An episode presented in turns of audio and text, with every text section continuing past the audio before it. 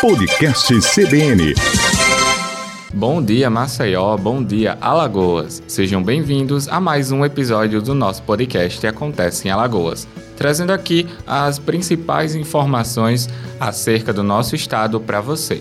O Procon Maceió realizou uma pesquisa de preço dos produtos mais consumidos no Dia dos Pais, comemorado no dia 8 de agosto, no segundo domingo do mês. Os itens pesquisados são favoritos nas escolhas dos filhos e inclui itens como eletrônicos, roupas, acessórios, restaurantes, perfumarias e chocolates. Foram visitados 13 estabelecimentos comerciais no centro de Maceió e três restaurantes na parte baixa da cidade.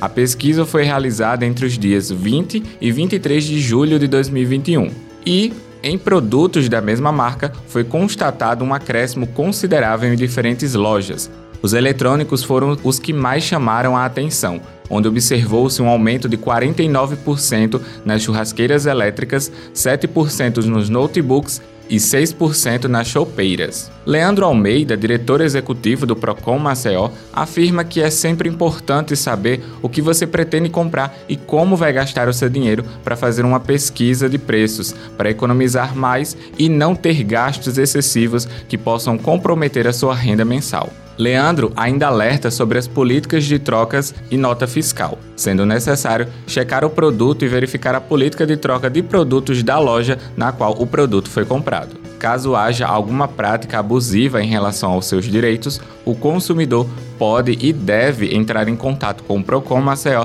e procurar seus devidos direitos. De acordo com a Associação Brasileira das Distribuidoras de Energia Elétrica, a construção civil é a atividade na qual mais acontecem acidentes envolvendo a rede elétrica no Brasil. E nesta terça-feira, dia 27 de julho, em alusão ao Dia Nacional da Prevenção de Acidentes de Trabalho, a Equatorial Alagoas fez um alerta para os cuidados que os trabalhadores devem ter no exercício da profissão, ao realizarem obras, construções ou reformas. A falta de atenção, somada ao desconhecimento sobre os perigos, a negligência no uso de equipamentos de proteção individual, o manuseio inadequado de ferramentas, além da aproximação de obras junto à rede elétrica, são fatores que podem ser fatais. Na semana passada falamos em um episódio o caso de um pintor que sofreu um acidente de trabalho após uma descarga elétrica ao cair do quinto andar de um prédio. Agora, segundo a Associação Brasileira de Conscientização dos Perigos de Eletricidade, em 2020 foram registradas 193 casos com pintores, pedreiros e eletricistas, que resultaram em 136 mortes que poderiam ter sido evitadas com informações e cuidados simples. Os principais motivos de acidentes de obras são construir próximo à rede elétrica, deixando o telhado sem a distância segura para fazer a manutenção, colocar andaimes perto de fiação, fazer ligações clandestinas ao construir ou ampliar imóveis, usar máquinas de grande porte, como tratores e retroescavadeiras, nos arredores da rede, instalar antenas no mesmo lado onde está a rede de energia, se apoiar no fios ou na parte superior de postes, não tomar os devidos cuidados com a altura para evitar quedas, arremessar cabos sobre a rede elétrica mesmo que encapados, pois a capacidade de isolamento do material pode não ser suficiente para evitar a passagem da eletricidade. E com certeza você deve conhecer ou até mesmo já viu alguém alguma dessas infrações. A Equatorial Alagoas orienta ainda que se alguém for vítima de choque elétrico dentro da unidade consumidora, não se deve tentar tocar na pessoa que está recebendo a descarga. A melhor forma de ajudar é desligando o disjuntor ou a chave geral e ligar para a emergência no 193 ou 192. Mesmo com a pandemia de Covid-19 e desafios impostos por escassez e aumento nos custos do aço, a expectativa da Câmara Brasileira da Indústria da Construção, a ACEBIC, para o crescimento do setor em 2021 subiu de 2,5% para 4%. A projeção é do estudo Desempenho Econômico da Indústria da Construção do segundo trimestre de 2021, realizado pela própria CEBIC. O setor da construção começou 2021 com expectativa de crescer 4% ao ano.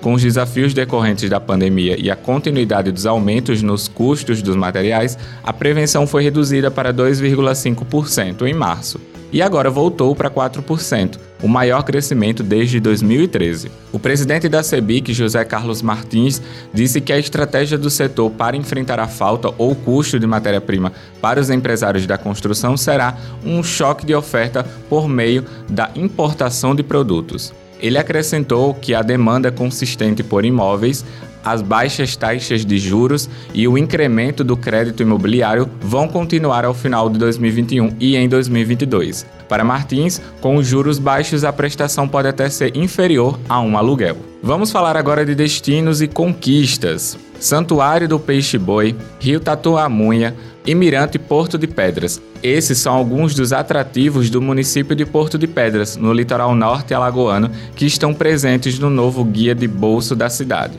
O projeto foi elaborado pela Secretaria de Estado do Desenvolvimento Econômico e Turismo em parceria com a Prefeitura do município. O material promocional foi entregue nesta segunda-feira pelo secretário Márcio Beltrão e ao prefeito da cidade, Henrique Vilela. O Guia de Bolso de Porto de Pedras contém informações sobre hospedagens, passeios, artesanato, gastronomia, com doces regionais e comidas típicas, além de telefones úteis e um mapa completo da região, mostrando as praias e os principais atrativos da cidade, que recentemente recebeu recursos financeiros do governo de Alagoas para a execução de projetos e obras estruturantes no município, fundamentais para a obtenção da certificação internacional Bandeira Azul, pleiteada pela Praia do Patacho. Credenciado pela Organização das Nações Unidas, o selo Bandeira Azul funciona como diferencial e atrativo turístico, já que coloca as praias certificadas em um patamar de excelência. A Praia do Patacho é a primeira praia alagoana e a segunda do Nordeste a concorrer à certificação